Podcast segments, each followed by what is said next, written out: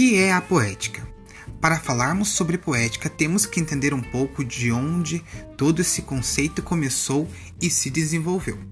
A poética, ou poetic gnosti, ou peripoetiquez, com tradução livre de conhecimento poético ou sobre poética, é uma das compostas obras do famoso filósofo grego Aristóteles. Sua área de atuação iniciou-se na Grécia Antiga. Foi desenvolvida e realizada por volta de 335 a.C., século IV. Consistia num conjunto de anotações de aulas do mestre Liceu com temas ligados à poesia e às artes no geral. Mas qual é o objetivo principal da poética na visão filosófica? O objetivo principal da poética é definir a função e a natureza da poesia, num aspecto subjetivo. Ainda que apresente algumas instruções, conceitos do conhecimento artístico.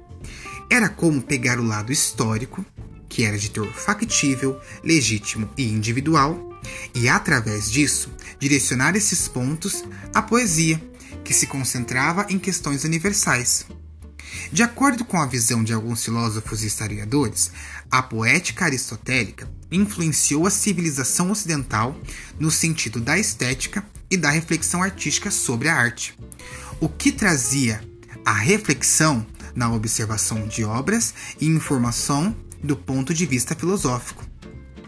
O termo grego que dá nome à obra significa literalmente fazer, uma alusão ao fazer da arte, e incluía originalmente os gêneros cultuados pelos gregos, como o drama, a comédia, a tragédia e a sátira, além da poesia lírica e a poesia épica, e o ditirambo.